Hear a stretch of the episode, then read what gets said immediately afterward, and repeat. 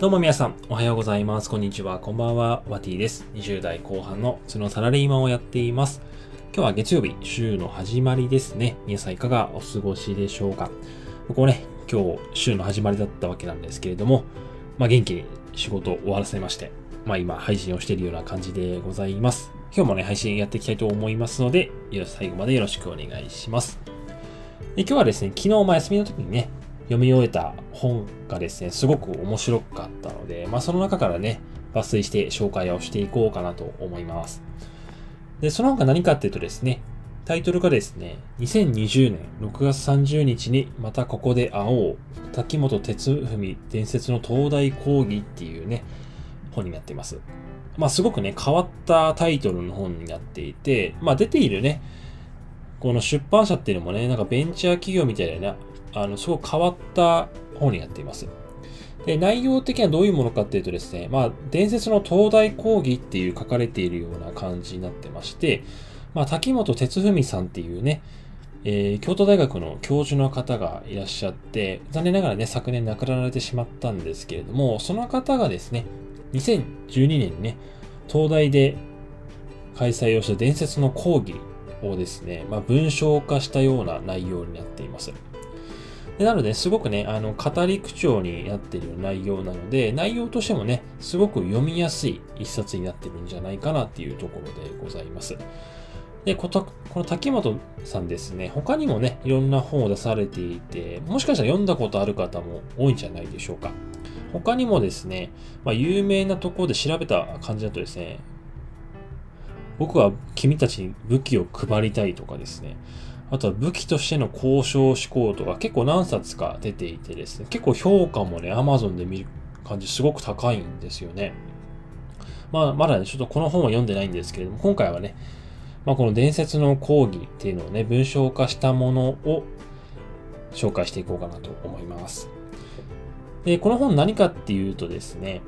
まあ、君たちは自分の力で世の中を変えていけっていうところになるんですけれども、まあ、これからの時代ですね。やっぱり自分で考える人じゃないとですね、どんどん代替されていってしまいますよっていうことがね、冒頭に述べられていて、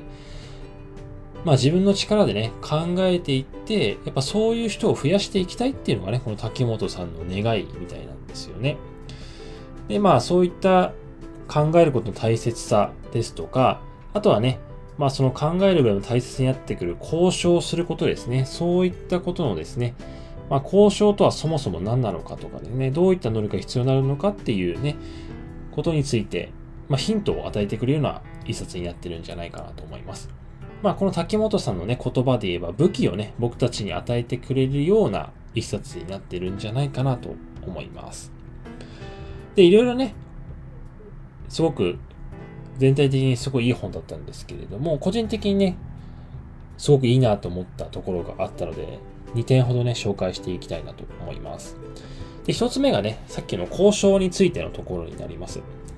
で、この本の中にこういった文章が出てきまして、読ませていただくとですね、自分の都合ではなく相手の利害を分析する。そのためには話すのではなく聞くっていうね、ところになっています。まあこれどういうことかっていうとですね、さっきの交渉の時において、今のこういったことがね、すごく大切ですよってことを言っています。まあ交渉といえばですね、まあ例えば、まあ僕もそうですけれども、まあ普段ね、サラリーマンされている方とかは仕事とかでね、取引先と何かしらの交渉をしたりとか、あとはね、取引先じゃなくてもまあ上司とか社内でね、交渉するってこともあるんじゃないでしょうか。やっぱそういった時はですね、何よりも自分の都合でね、いや、こうしてほしいんですってことを言うのではなくて、まあ基本的なことなんですけどね、とにかく相手の利害を考えて提案しようってことをね、言っています。で、この本の中でね、すごくわかりやすい例として、まあ、大学の講義っていうところなので、まあ大学生に沿ったね、例とかが出されていて、やっぱ交渉をね、する上で相手の利害ね、相手はなんでこういうとこを持ってるんだろうってことをしっかり分析して、それに合ったね、提案をつどつどしていくっていうところが一番大切なんだよってところですね。だからこそやっぱ相手から情報を引き出していくっていうことが、交渉においては非常に大切なんですよっていうことをね、まあ、すごく基本的なことなんだなと思うんですけど、改めてね、あ、なるほどなって思った点がね、多かった一冊なんじゃないかなと思いますので、まあね、交渉とか、やっぱね、まあ、どの仕事をしていても多分あると思うんですよ。なんで、されてる方ぜひね、この一冊読んでみてください。で、あともう一個はですね、何かっていうとですね、ちょっと待ってくださいね。よいしょ。まあ、最後にね、この本がですね、まあ、学生からの質問を受け付けるコーナーみたいなのがあったんですけど、まあ、その中にですね、アイデア、まあ、学生の中にアイデアを持ってる人がいて、まあ、それをね、どんどんどんどん広げていきたくてですね、他の人に話したいんだけれども、話しすぎてしまうと誰かにパクられてしまうんじゃないかっていうね、恐れがあるんですけど、どうしたらいいですかっていうね、質問を投げかけていたんです。で、それに対して滝本さんはですね、いや、アイデアは持っておくのはいいことだけれども、結局は実行する能力があるかどうかってところがね、一番差がつくんですよってことに言ってました。まあ確かにこれはね、その通りだと思ってて、やっぱね、アイデアもね、多分、も何かしら思いついたりもすると思うんですけど、やっぱね、それって大体ね、ああ、あれいいなって思って大体それで終わっちゃうと思うんですよ。問題はやっぱそれをね、実現